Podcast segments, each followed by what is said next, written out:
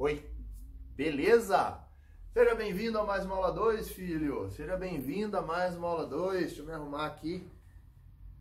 Olha só, o tema de hoje é bem importante, que flerta lá com o direito de família e vai tratar de um provimento do CNJ, mais especificamente o provimento 83, para disciplinar algumas questões afetas ao reconhecimento da filiação socioafetiva de maneira extrajudicial. Ou seja, o reconhecimento de filiação não biológica, socioafetiva, em cartório, sem necessidade de uma demanda judicial.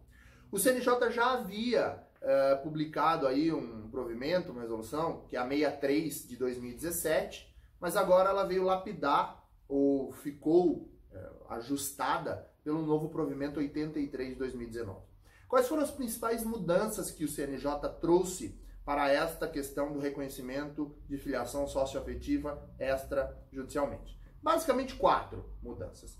A primeira delas é a seguinte: o reconhecimento de filiação socioafetiva em cartório extrajudicialmente deverá ser feito no cartório de registro de pessoa civil, né, pessoa natural, e se necessariamente a criança ou, ou a filiação agora estiver ou tiver, melhor dizendo, mais de 12 anos que já não é mais tecnicamente criança, né? Nós estamos falando já de adolescente. Então, o primeiro requisito para que se permita o reconhecimento extrajudicial é a de que uh, o filho ou a filha tenha 12 anos ou mais.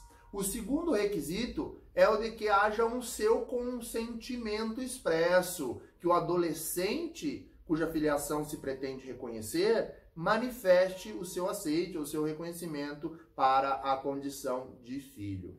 O terceiro requisito, bem interessante, se dá com relação ao ônus da prova, que significa dizer que, basicamente, o ônus de demonstrar a socioafetividade é de quem pleiteia o reconhecimento desta filiação.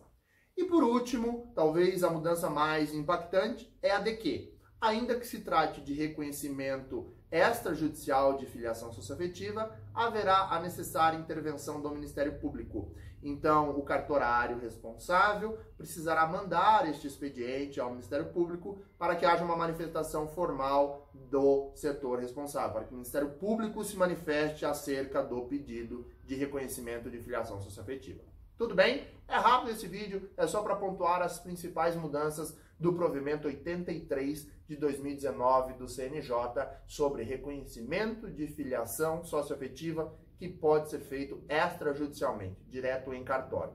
Atente-se a essas quatro mudanças, dá uma lida neste provimento, procura aí na internet para que você se ambiente melhor e saiba, isto é tema que é prato cheio para cair em qualquer prova, concurso, exame da ordem e assim por diante. Tá bom? Espero que tenha ajudado. Um abraço, filho. Fique bem. Até mais. Tchau, tchau.